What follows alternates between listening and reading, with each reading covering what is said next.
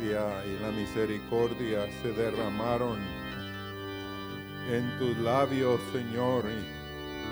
Esta mañana toma control, Señor, de nuestras palabras.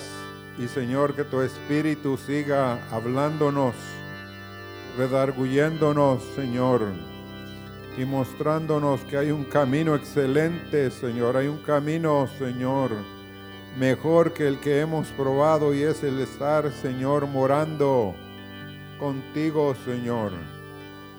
Gracias en esta hora, Señor. Amén. Pueden sentarse.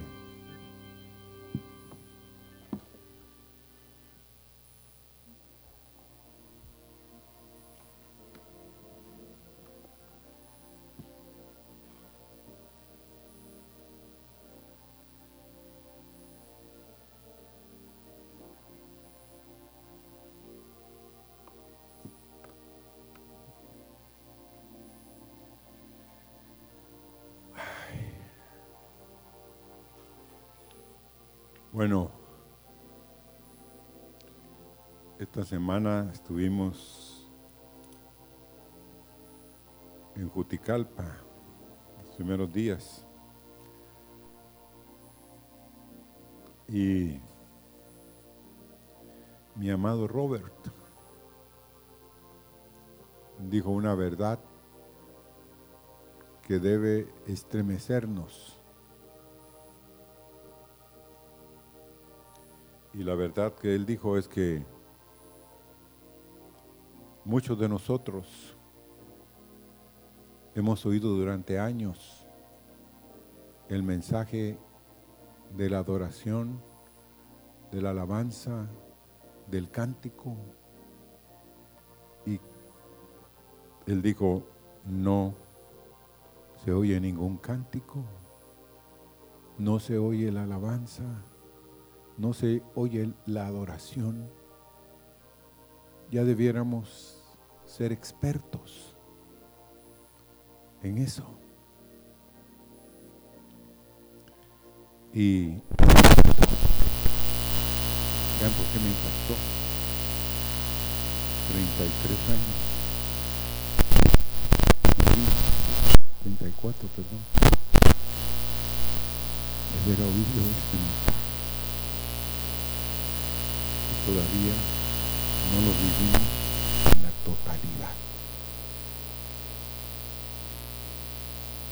Y me da carga que muchos de ustedes tienen años aquí. Los hermanos, con mi corazón, quiero hablarles esta mañana de la importancia crucial en estos días de ser adoradores.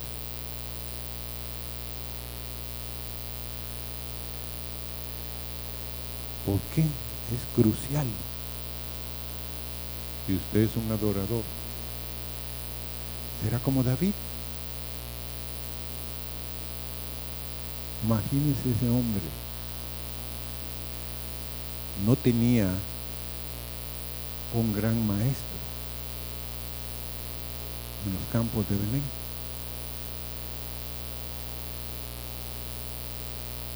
Mediten un minuto como un hombre que estaba ocupado en cuidar la heredad de la casa de Isaí porque ellos eran pobres en cierto sentido. Pero ese hombre, hermanos, aprendió a ministrar a Dios. Y la fama de este hombre llegó al palacio.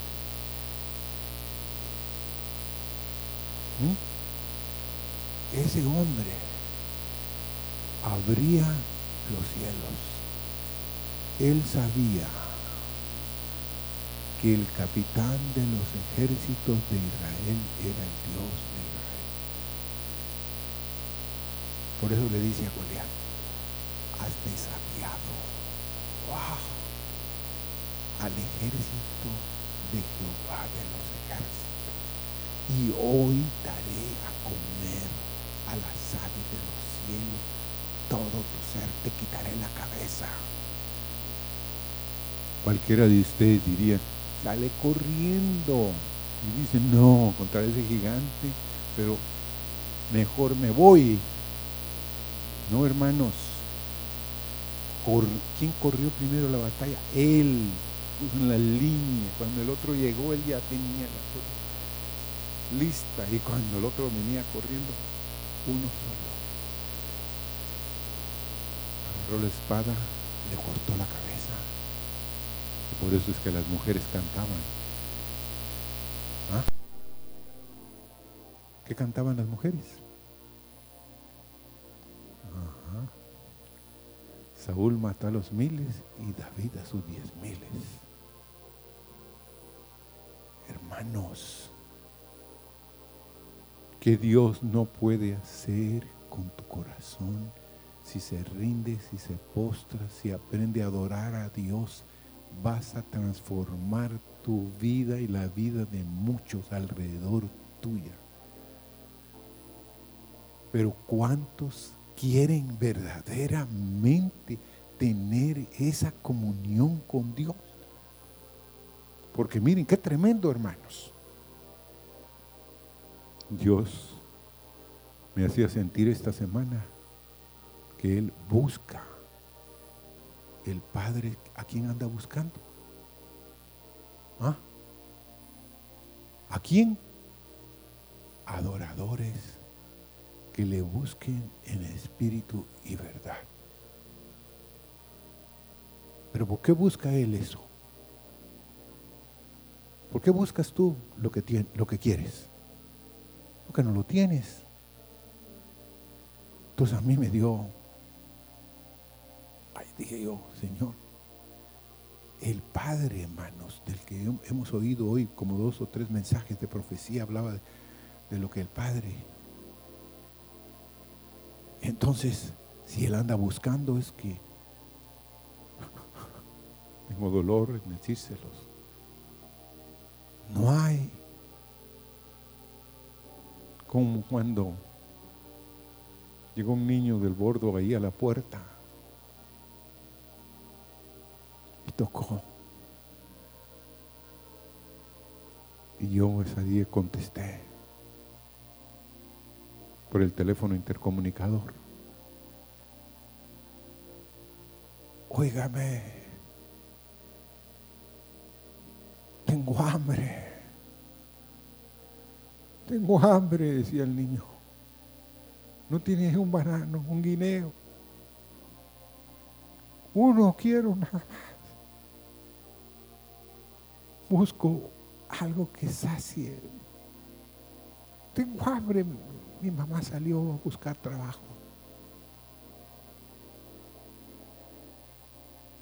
Tengo hambre, volví a decir. Ahorita voy, le dijo. Ahorita voy. Y corrí y agarré. Porque por lo regular yo no soy muy asiduo a los bananos. Pero a mí le encantan los bananos, entonces siempre hay. Y le llevé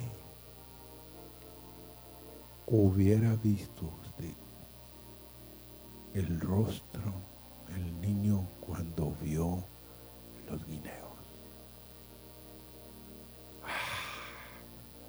Yo sabía, me dijo, que aquí había.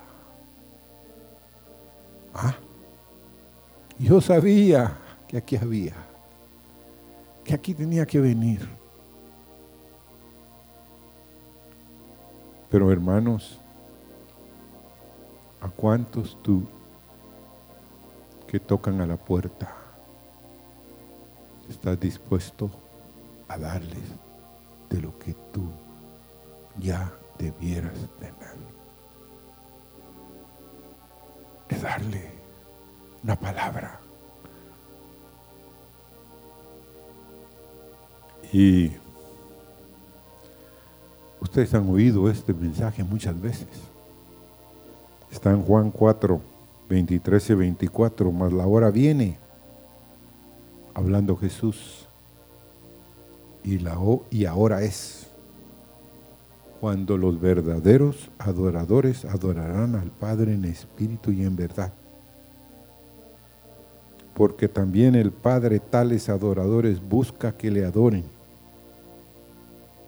Verso 24, Dios es espíritu, y los que le adoran en espíritu y en verdad, es necesario que adoren. Y ahora quiero confrontarlos. ¿A quién le está diciendo el Señor esta porción?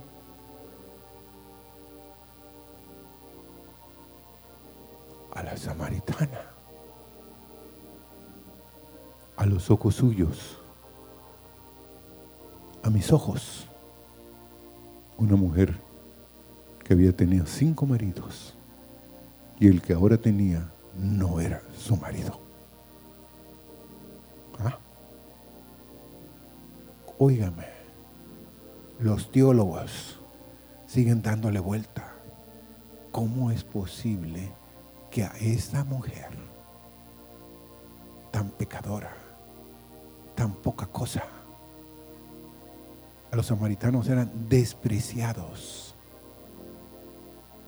Jesús para apartarse de las multitudes, digo que iba a Samaria, los discípulos casi lo detienen en la puerta. ¿Para dónde vas? Vamos a Samaria. El Padre dice que hoy voy a encontrar a alguien ahí que tiene hambre. Voy a encontrar ahí a alguien que tiene sed. Alguien que va a ser un instrumento de Dios. No alguien como ustedes, que andan conmigo y todavía no creen que yo soy Imagínense, mis amados. Ese es nuestro Dios. Él es Jesucristo. Que se revela a los que uno cree que no valen nada. Pero nosotros como valemos mucho, cuesta que Él se nos revele. Pero amados, Esta mujer, no sé cuánto tiempo, estaba esperando que alguien pasara por ahí en base a las respuestas y al diálogo que tuvo con Jesús. Y miren, eh, Vamos al verso 25 y 26.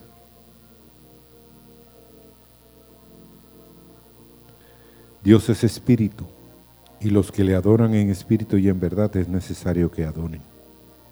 Le dijo la mujer, sé que ha de venir el Mesías. ¿Quién le dijo a esta mujer? que iba a venir el Mesías. ¿Saben ustedes que la mujer samaritana llegó al pozo a esa hora? Porque era rechazada por todos. A esa hora solo llegaban las rameras o las mujeres de mala reputación. Pero qué entendimiento tenía. sé que ha de venir el Mesías llamado el Cristo. Y cuando Él venga nos declarará, ¿qué? ¿Qué nos declarará? Todas, no unas, las cosas. Jesús le dijo, yo soy el que habla contigo. Hermanos, yo soy, está esta mañana aquí en este lugar, hemos oído su voz, sus palabras, pero los ignoramos. Salimos de este lugar Y nos olvidamos del yo soy el que habla contigo, el que está en medio de ustedes. Hace poco me escribió una joven agradeciéndome o agradeciéndole a mi esposa ya. Porque dijo, ustedes han propiciado, no sé cómo, que Dios siempre venga. Es un milagro, hermano. Yo quiero que sepan que Dios nos hable, que Dios levante hombres y mujeres que tengan una palabra de los cielos que nos quebranten. Hay iglesias que no tienen este río de profecía que nosotros por misericordia tenemos. Pero lo ignoramos, lo tomamos por sentado. Ah, sí, lo merecemos. Somos de los buenos. No, hermanos, somos de los malos. Somos como esta samaritana, hermanos, que tenemos un entendimiento, pero que estamos esperando una visitación.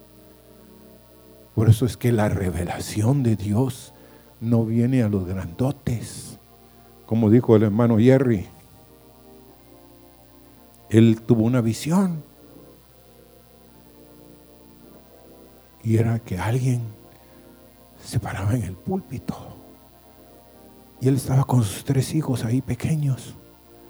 Y una nube cubría al que estaba compartiendo. Y él decía, no es ninguno de los pastores. No es el hermano Marvin. Y, todos los varones, mm, no, no era ninguno de ustedes, los grandotes, ni yo, no era yo, porque yo estaba aquí entretenido con mis hijos. Pero la voz, era la voz de Dios. La voz, era la voz del amado, decía él, a gritos. Pero lo triste es que muchos estaban viendo para la puerta, miraban su reloj, miraban para atrás miraban hacia el otro lado del gimnasio y la voz salía y salía incesante. Y yo decía, mucha, les dije a los hijos, quietos, quietos, quiero seguir oyendo. Y digo, ¿quién es? Yo sé, está en la lista, pero ¿quién es? Y a mis ojos, dijo, estaba velado. Porque nosotros tenemos, dijo él, prejuicios. Si es fulano el que se para ahí, decimos, mm, ¿qué va a decir él? ¿Me entiende? Pero hermanos, Dios puede hablar por quien quiere Dios hablar. No se me olvida Torres Ortega, un predicador, miren hermanos, qué tremendo predicadores era Torres Ortega, un hombre puertorriqueño. Pero entre la congregación había una joven que había tenido problema con cáncer, con peluca, era de las muchachas más contentas. Entonces Dios le empezó a hablar. Y le digo, mira, yo quiero que ella comparta el próximo domingo. No, dijo él, ¿qué va a tener esta si solo risa es? Entonces él compartió ese domingo y se bajó. Y nada, sintió que nada había hecho. Entonces en el resto de la semana el, jefe empezó a apretarle el tornillo. Siervo, el próximo domingo va a predicar fulana. Estoy oyendo mal, ¿cómo puede ser, Señor? Ella ni una palabra tiene. Nunca ha predicado aquí. ¿Qué puede decir? El próximo domingo va a predicar. Qué humilde Dios. Dice que llegó el domingo y él listo con su mensaje. Y antes que subiera le dijo, hijo, hoy va a predicar ella no subas. Dice que se levantó, dio la vuelta y le dijo, fulana de tal, ella tiene la palabra. La muchacha se levantó al púlpito. Mensaje, digo, desde el domingo pasado lo tenía. Pero gracias a Dios, porque el siervo, ya Dios me había hablado, me tenía reservada el domingo pasado. Pero hermanos, ¿cuántos de ustedes oirían a la samaritana? ¿Mm? Seamos honestos. Si usted supiera que es una mujer que ha tenido cinco maridos y el marido que hoy tiene no es su marido. ¿Mm? Si usted fuera honesto, diría, no, no, no, esta no tiene nada que decir. Pero esta fue una de las primeras evangelistas que Dios tuvo. Dejó su cántaro y fue a la ciudad y trajo a todo mundo a que oyeran. Y Jesús se detuvo ahí unos dos o tres días. Y algo pasó en Samaria. Ahora,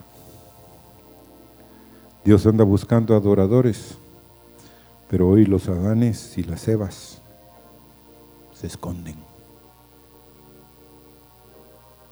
No es conmigo, no me llamo Adán, no me llamo Eva, peor.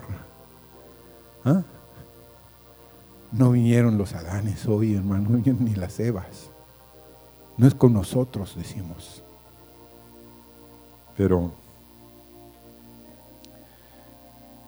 sigamos adelante. Para Jesús, hermanos, era muy importante esa mujer. Tan importante que la revelación plena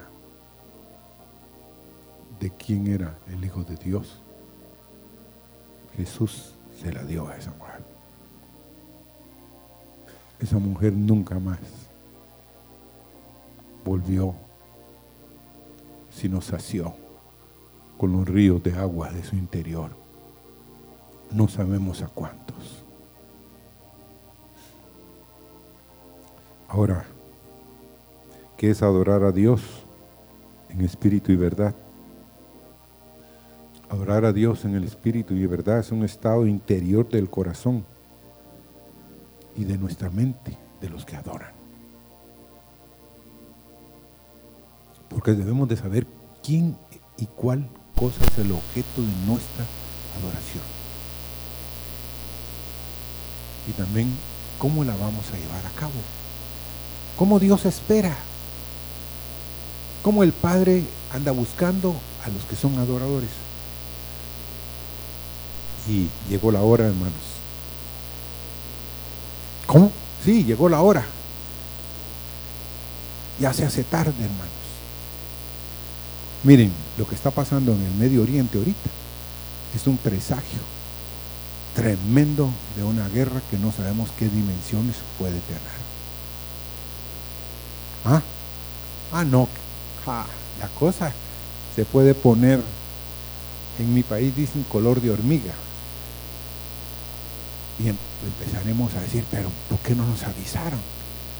Israel es el termómetro, hermanos. Y está muy cerca de donde están cayendo los misiles. ¿O usted cree que está lejos? ¿Ah? No, está cerca. Entonces, pongamos atención de que ya es la hora.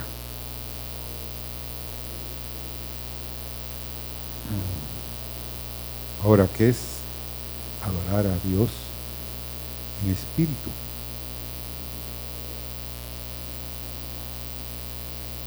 ¿Cómo adoraba antes el pueblo de Israel? ¿Mm?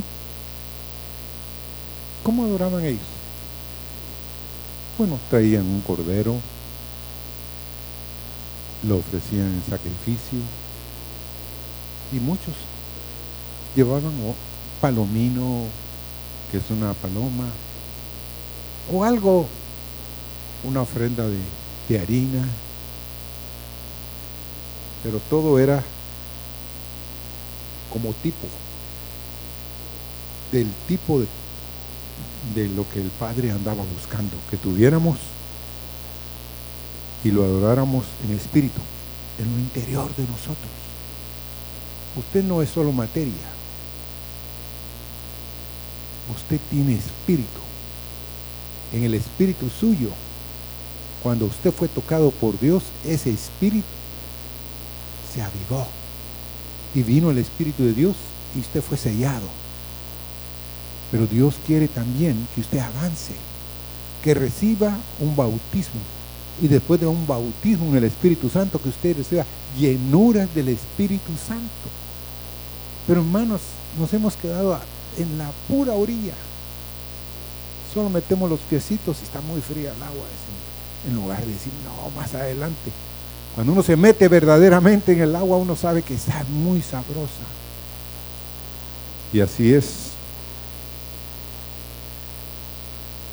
Y es una verdad, hermanos. No son solo cosas de figuras. Es una sinceridad del corazón. Dios anda buscando a personas, a sinceros, a hombres y mujeres que le expresan a Dios de su corazón lo que en su corazón está. Hermanos,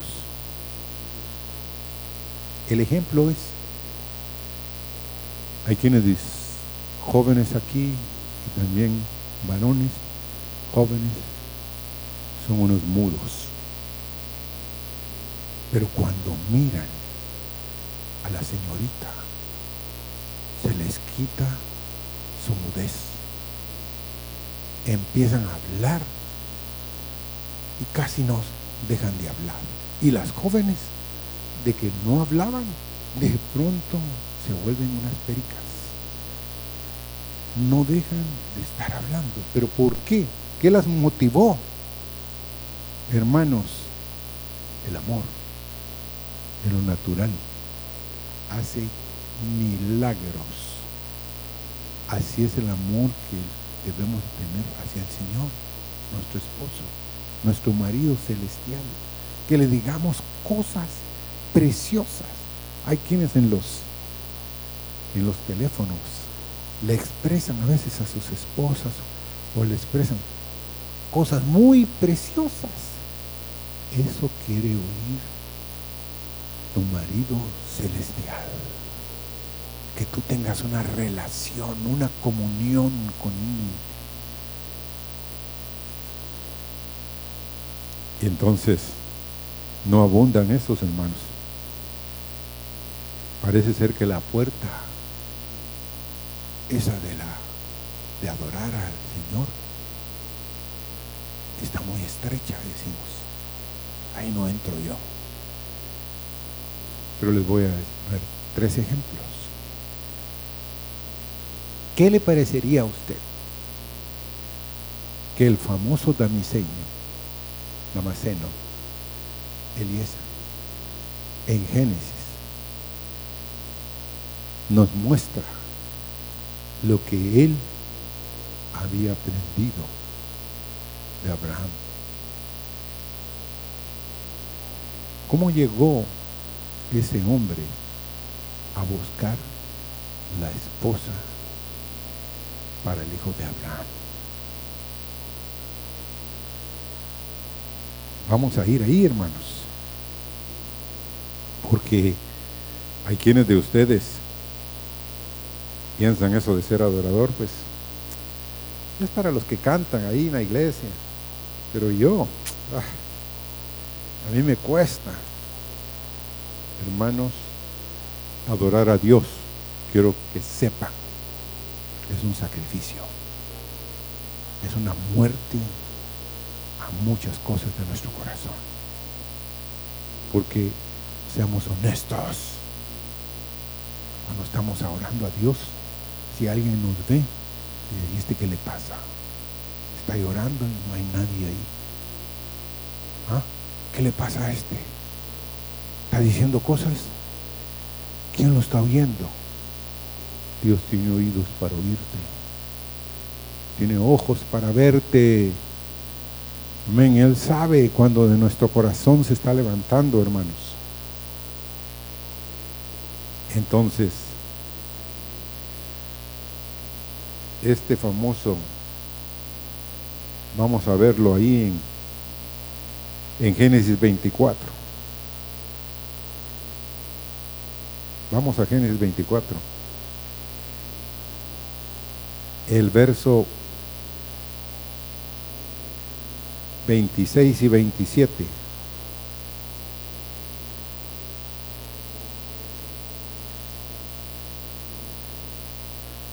El hombre entonces,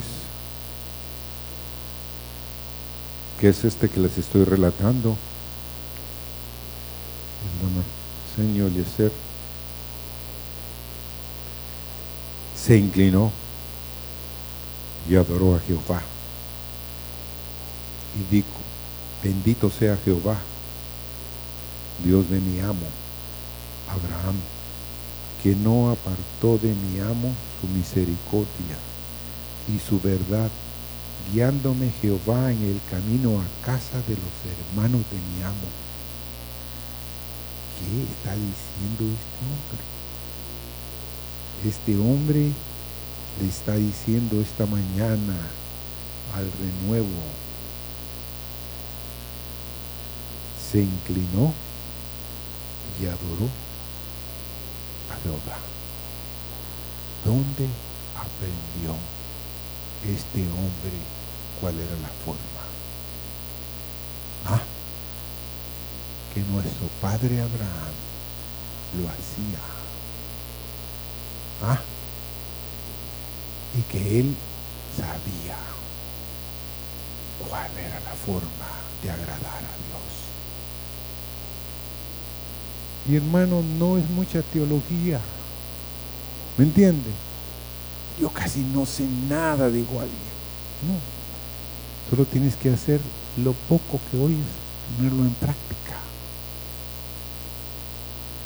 Y miren,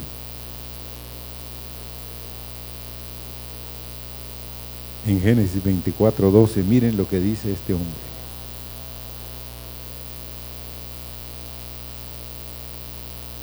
Y dijo, oh Jehová, Dios de mi Señor Abraham, dame te ruego el tener hoy buen encuentro y haz misericordia con mi Señor Abraham. ¿Cómo? Había aprendido. Practicaba él. Oraba a Dios. Sabía que Dios lo iba a guiar, hermanos. Y que él no iba porque él le dijo a Abraham, pero si la joven no quiere venir, no te preocupes. Tú haz algo. Si no quiere venir, pues ya. Pero él salió, hermanos. Y miren la oración que hace. Oh Jehová, Dios de mi Señor Abraham, dame, te ruego, el tener hoy buen encuentro y haz misericordia con mi Señor Abraham él puede mostrarnos el camino, hermanos. Pero hay quienes de aquí, cuando salen, Señor, bendíceme, ábreme los cielos. No, pero específico. ¿Qué le dijo el hombre? ¿Ah? ¿Qué le dijo? Miren lo que es que, hermanos, palabras deben ser las apropiadas. Porque hay veces que no damos el mensaje correcto que este hombre dice, oh Jehová, Dios de mi Señor Abraham, dame, te ruego, te suplico, escúchame, necesito llevarle una respuesta a mi amo, dame un buen encuentro y haz misericordia con él, que yo, que la... Y empieza a decirle a Dios cómo debía ser la doncella. ¿Me entienden, hermanos? Era Dios hablándole, el Espíritu hablándole a Dios, dirigiéndolo, cómo era, qué es lo que necesitaba Isaac.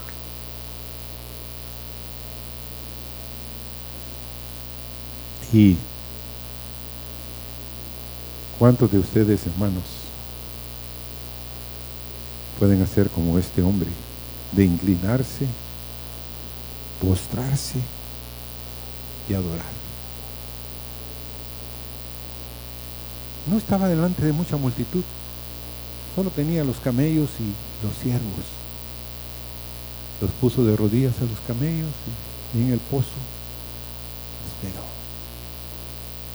Llegara la persona y dijo, una prueba difícil. Hoy las doncellas no quieren pruebas difíciles. Quieren al príncipe azul sin pruebas. Pero ¿qué prueba le puso el hombre aquí? Que me debe beber a mí. Estaba sediento. Que le debe beber a mis diez camellos. Ajá. ¿Ya? No era fácil. Los camellos se toman un drum. 55 galones. ¿Cuánto trabajó la, la sierva? Y el otro viendo nada más. Vamos a ver si ella es. Imagínense, hermano. Porque lo que ese hombre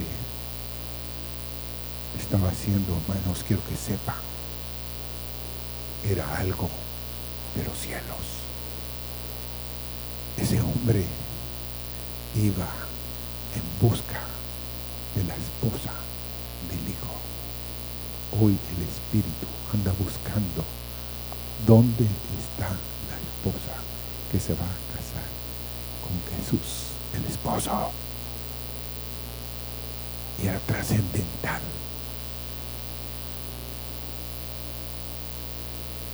Y qué glorioso es que la doncella fue, lo hizo y y glorioso el final de la historia. Pero óigame, vamos a Génesis 18.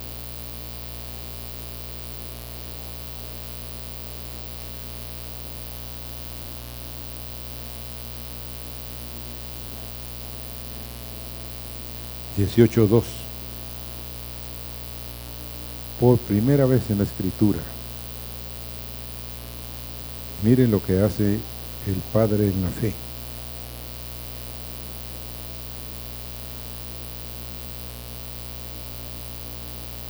Dice que leamos desde el verso 1, después le apareció Jehová en el encinar de Manro, estando él sentado a la puerta de su tienda en el calor del día, y alzó sus ojos y miró. He aquí tres varones que estaban junto a él, y cuando los vio, salió corriendo de la puerta de su tienda a recibirlos. ¿Y qué hizo? ¿Qué hizo, hermanos? Se postró a tierra.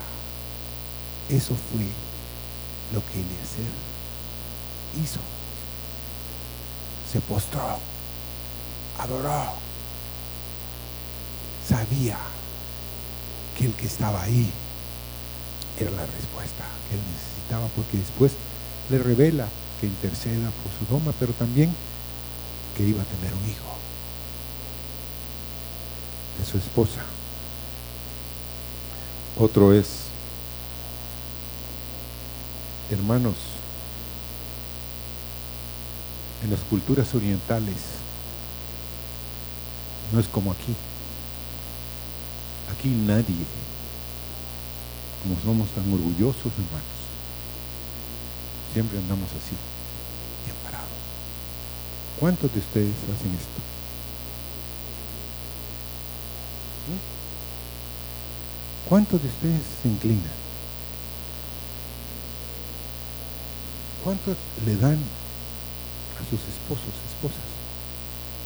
Mi amado, bienvenido a casa. Te estaba esperando.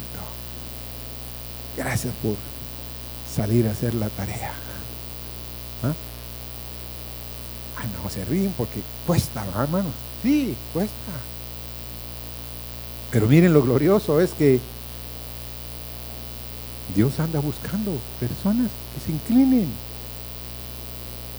Hermanos, que doblemos la cerviz. Y y le demos homenaje a otros. David dice que se inclinó en 1 Samuel 24:8 ante Saúl. A veces también social o económicamente a alguien superior, como cuando Ruth inclinó delante de vos. Leámoslo, Ruth, dos días. Hay quienes de ustedes dicen, no, no se inclinó, no, olvídense. Ella era de otro, ¿cómo se llama? De otro pueblo, pero había entendido cuáles eran las reglas. Ella entonces bajando su rostro, se inclinó aquí. ¿A qué se inclinó? A tierra. Y le dijo, porque he hallado gracia en tus ojos para que me reconozcas, siendo yo extranjera. Le estaba robando el corazón a vos, Lama. Vos también le estaba robando el corazón a Ruth con sus palabras. Y la mujer se inclina ante él.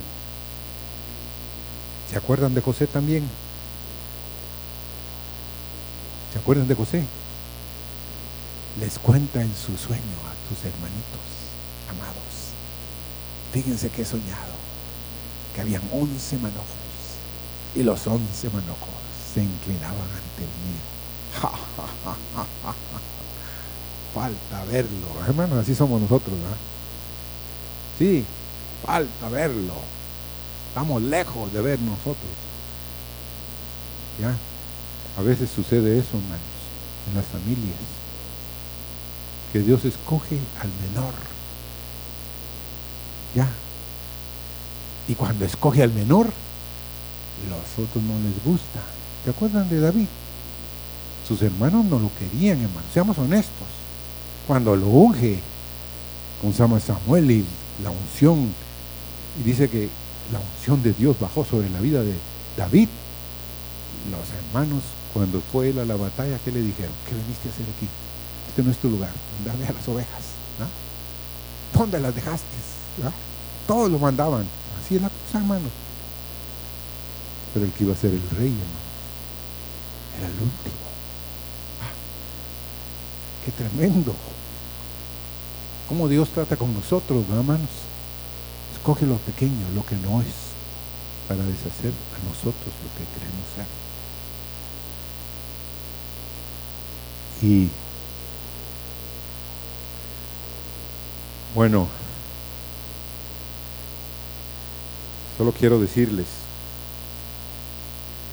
algo que me, que me impactó también. Es que nosotros no nos gusta reconocer quién es nuestro Padre, hermanos. ¿Saben ustedes? Los latinos somos amorosos y afectuosos, pero nos cuesta reconocer que nuestros padres tienen sobre nosotros autoridad. Nos cuesta. Siempre le buscamos al viejo. Efecto, ¿sí o no? O yo soy de los que siempre le buscamos, ah, es que tiene esto, tiene el otro, y por eso no mucho nos sujetamos. Pero hermanos, que en nuestro corazón haya, Señor, hazme en uno, que me inclino, que reconozco que de ahí vine. Porque ¿quién es tu Padre? ¿Qué contestaron los judíos cuando Él les dijo eso? En Juan 8:41. ¿Quién es tu Padre? Vosotros hacéis las obras de vuestro Padre. Les dijo Jesús. Entonces le dijeron, nosotros no somos nacidos de fornicación, un Padre tenemos, que es Dios. Usted no lo ha oído. Todos los evangélicos, todos los cristianos dicen, sí, Dios es mi Padre. Pero ¿qué dijo la profecía esta mañana aquí delante de ustedes? Si yo soy vuestro Padre, ¿dónde está qué? Mi honra. ¿Mm? ¿A quién estamos honrando, hermanos? Si Él es nuestro Padre. Pero Él no está recibiendo a veces honra de nosotros. Solo propio recibe. ¿Por qué? Porque un día de estos, mi preciosa Meli me dijo algo que me, me perforó otra vez. ¿Sabe qué me dijo, hermano? Hasta en el pensamiento podemos traer a alguien y empezar a hablar en nuestro pensamiento mal de esa persona.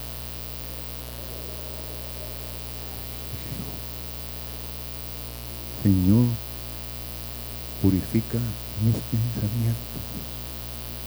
Porque a veces no decimos nada, pero por dentro somos una computadora que no se desconecta, que siempre está dando vuelta al disco duro y sacando muchas cosas. Y los demás no leen, pero Dios sí lee, hermanos. Y hay pensamientos que nosotros levantamos contra otros. Puede ser el jefe. Ay, tan lindo el jefe, lo abrazamos pero somos como el famoso aquel cómico, el chiste de la tira cómica, que estamos diciendo algo por detrás. Estamos pensando algo diferente. Hermanos, apartémonos de ese camino, no lleva a nada bien. Pero entonces, en Juan 8, 42 al 44, Jesús entonces les dijo, si vuestro Padre fuese Dios, ciertamente me amarías, porque yo de Dios he salido y he venido, pues no he venido de mí mismo, sino que Él me envió. ¿Por qué no entendéis mi lenguaje? ¿Por qué no podéis escuchar mi palabra? Y miren hermanos, yo cada vez que leo esta parte, digo en ese momentito, hermanos, todos los que estaban ahí, si no fueron sacudidos, fue porque había una dureza terrible en sus corazones. Si el que está hablando es Dios y Él les dice, vosotros sois de vuestro padre el diablo y los deseos de vuestro padre queréis hacer. Él ha sido homicida desde el principio y no ha permanecido en la verdad porque no hay verdad en él. Cuando habla mentira de suyo habla porque es mentiroso y padre de mentira. Un solo golpe. Los mató, hermanos. ¿O no? ¿Usted cree que se levantó alguien ahí? No, estaban muertos. Les dijo lo que había en su corazón. Pregunta a ustedes y a mi corazón, ¿por qué querían matar a Jesús? ¿Por qué usted quiere matar a Jesús? ¿Mm? Porque usted tiene su camino. Usted tiene su senda. Y Él siempre está diciéndole que esa senda no es buena. Eso que estás haciendo no es correcto. ¿Entiende eso? Entonces, Él atenta contra nuestros caminos. Y eso a nosotros no nos gusta. Pero hermanos, es serio. Todos los cristianos hoy dirían que Dios es su Padre, pero Dios dice no es cierto. Porque si yo fuera, vosotros fueras hijos del Padre, me amarías. Entonces la pregunta a ustedes y mi pregunta a mí es, ¿a quién verdaderamente amamos? ¿Amamos al Padre? Vamos a amar al Hijo, hermanos. Vamos a amar al Espíritu. Y solo quiero terminar. Vamos.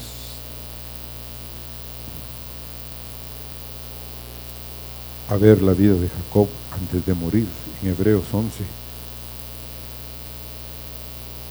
21. Pero quiero dejarlos con esperanza. La mayoría de ustedes no creen debido a la incredulidad y a la dureza de nuestro corazón que ustedes pueden llegar a ser adoradores en espíritu y verdad. Pero Dios quiere hacernos adoradores, personas que caminemos con el Dios del cielo. Y miren lo que dice Jacob en Hebreos 11, 21.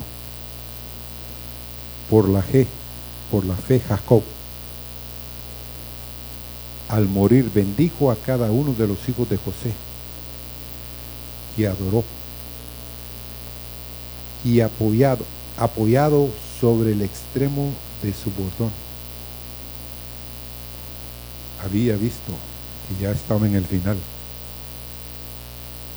Pero ¿qué le estaba dando de mensaje a todos los hijos de José? Y a sus hijos. ¿Cuál era la forma? Oró por ellos y adoró. Él sabía que había llegado al fin, hermanos. Él quería que la bendición que había venido sobre su vida alcanzara a sus hijos y a sus nietos. Por eso fue movido a adorar a Dios.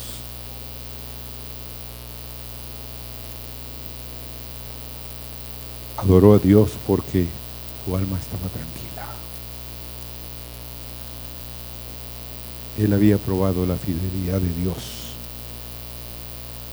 No importa en las batallas que he estado.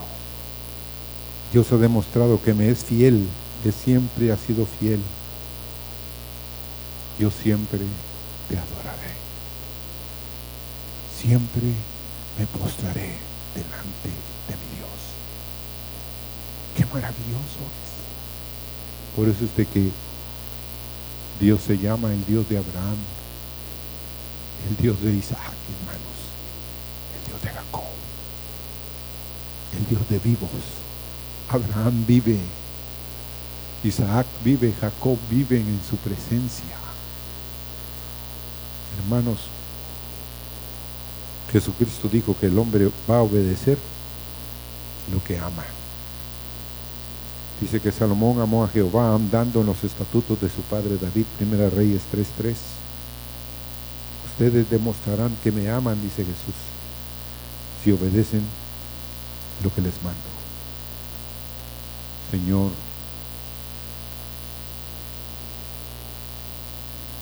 ¿qué pasaría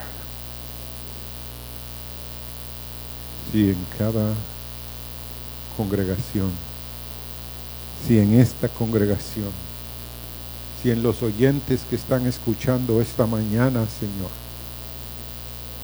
ellos compraran el mensaje que la hora viene y ahora es, cuando los verdaderos adoradores adorarán al Padre en espíritu y verdad, porque el Padre tal es adoradora, busca que le adoren. Dios es espíritu y los que le adoran en espíritu y en verdad, es necesario que le adoren. Señor, queremos formar parte de esa compañía. Señor, Honduras le urge, Centroamérica le urge, América del Sur, América del Norte, Europa y muchos países en el mundo se necesitan adoradores, hombres, mujeres, que compren este mensaje y digan, sí Señor, te buscaré en la cámara secreta, en lo profundo. Correré, Señor, donde tú estás. Y te diré los secretos de mi corazón. Te diré mis planes, presentaré delante de ti, me postraré, cantaré de las maravillas de mi Dios. Grandes cosas ha hecho Jehová con nosotros. Estaremos alegres.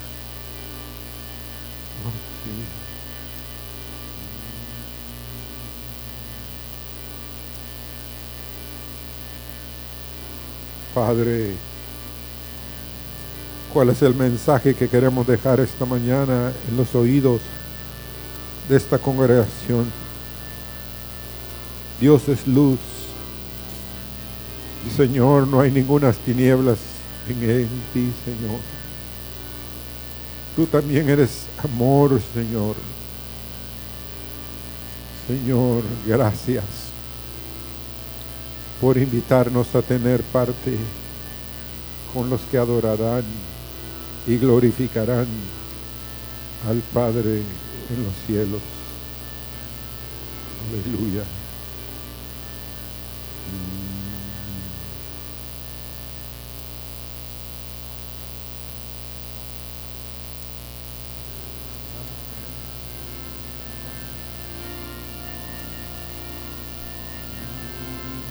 Pónganse de pie, hermanos.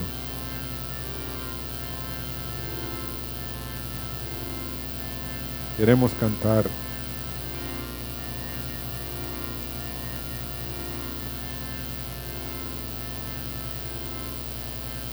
Y todos, hermanos, no se excluya. No diga usted, pues eso no es para mí. Hermanos, todos podemos. Ruth aprendió. El damaseño aprendió. La mujer samaritana, hermanos, aprendió. Amén. Y las más grandes revelaciones vienen a corazones que en lo profundo de sus almas y sus espíritus quieren adorar al que vive. Amén.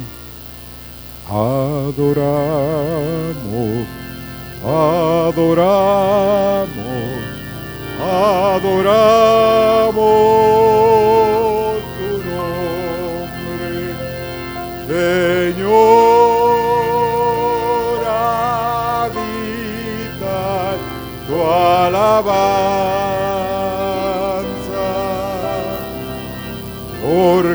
santo, santo,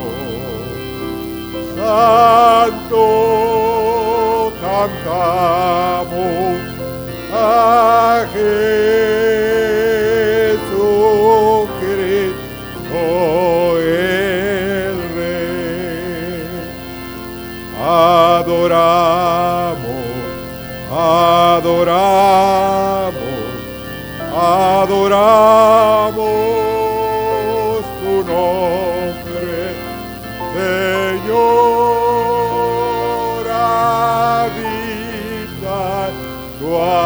alabanza, porque santo,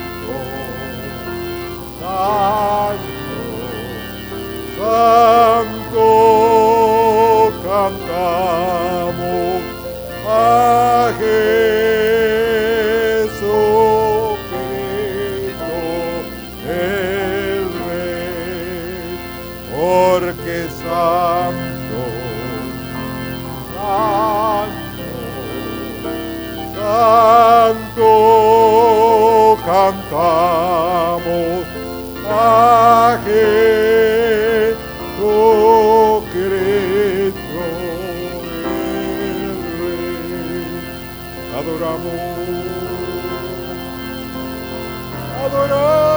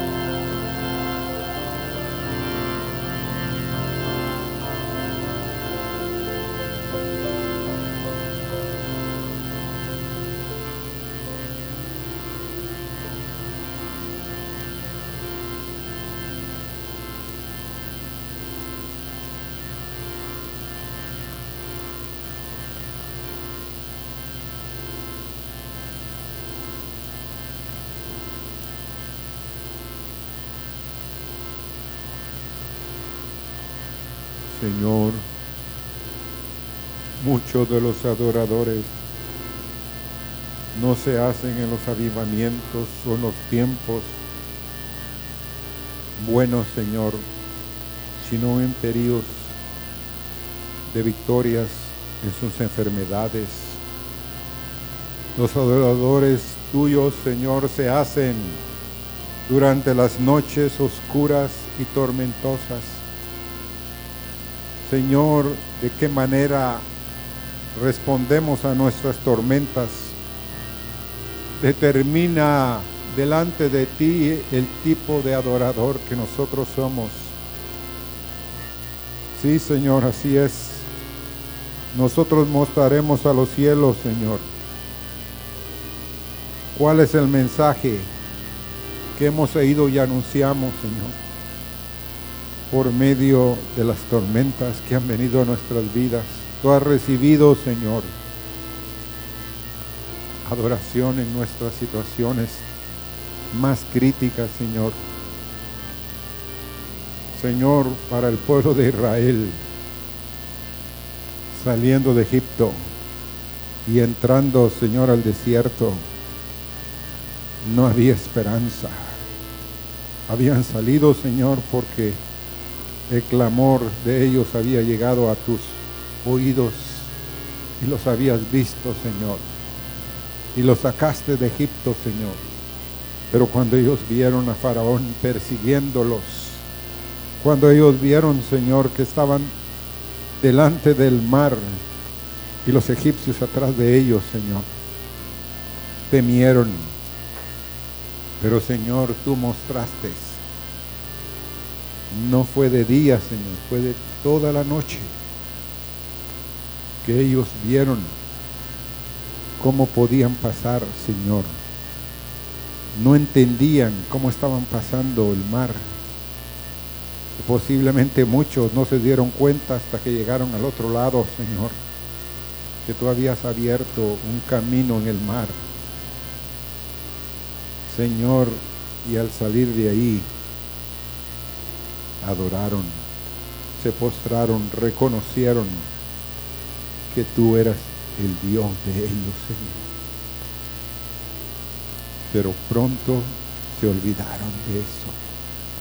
Pero Señor, haz de nosotros que siempre recordemos, Señor, todas las misericordias que has tenido con nuestras casas todo el amor, Señor, que has tenido con nuestras vidas. Gracias, oh Dios.